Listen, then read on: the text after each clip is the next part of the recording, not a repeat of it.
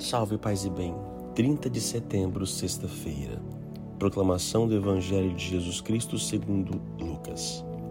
Naquele tempo disse Jesus: Ai de ti, Corazim, ai de ti, Betsaida.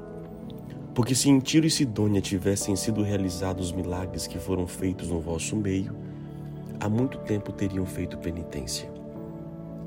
Vestindo-se de silício e sentando-se sobre cinzas. Pois bem, no dia do julgamento, Tiro e Sidônia uma, terão uma sentença menos dura do que vós. Ai de ti, Cafarnaum, serás levada até o céu. Não, tu serás atirada no inferno. Quem vos escuta, a mim escuta, e quem vos rejeita, a mim despreza. Mas quem me rejeita, rejeita aquele que me enviou. Palavra da salvação.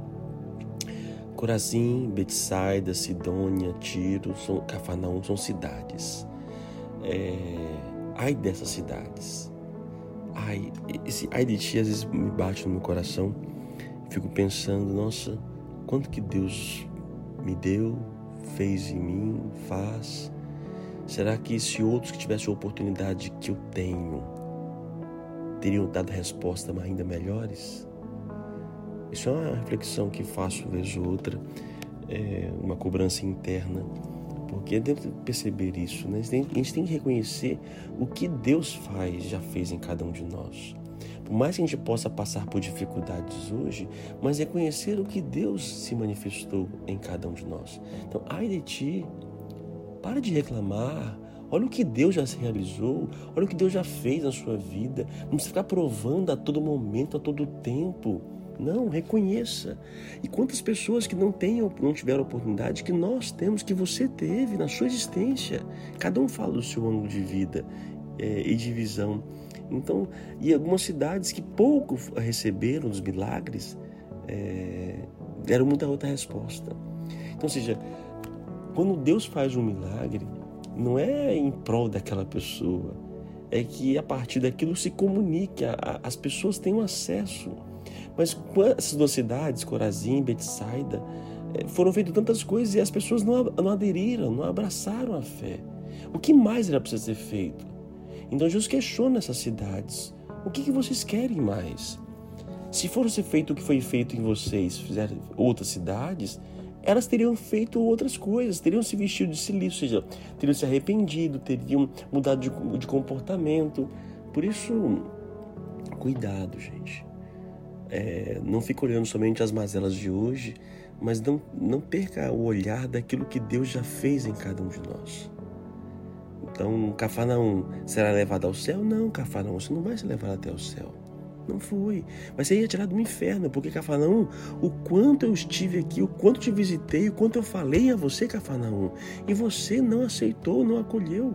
O quanto Deus manifestou em cada um de nós e nós não, tô, não estamos vendo. Deus está falando a todo momento e eu não estou percebendo. Por isso, cuidado. Cuidado para não cairmos no pecado de Corazim e Betsaida e de ficarmos insensíveis aos sinais que Deus tem se manifestado e revelado. Oremos. Deus bendito, Bendito sejas pelas tantas graças recebidas e realizadas em nosso meio. Obrigado, Senhor. Mas também peço um perdão a vós por não corresponder à altura aquilo que fazes a nós.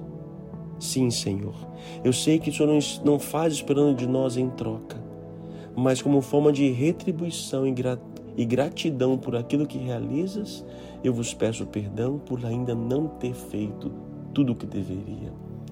Por isso, livrai-me do mesmo pecado de, de Corazim, de Betsaida, de Cafarnaum. Livrai-me dessa ingratidão, dessa insensibilidade. Abri os meus sentidos para perceber o quão presente o Senhor é em minha existência.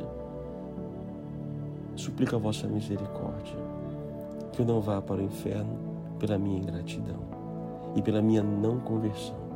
Por isso eu vos peço hoje perdão pelas minhas faltas e pelos meus pecados para que a tua graça continue a existir e habitar em cada um de nós. Que Deus te abençoe, Pai, Filho e Espírito Santo. Amém. A palavra é, se posso dizer palavra, ai de ti, ai de ti.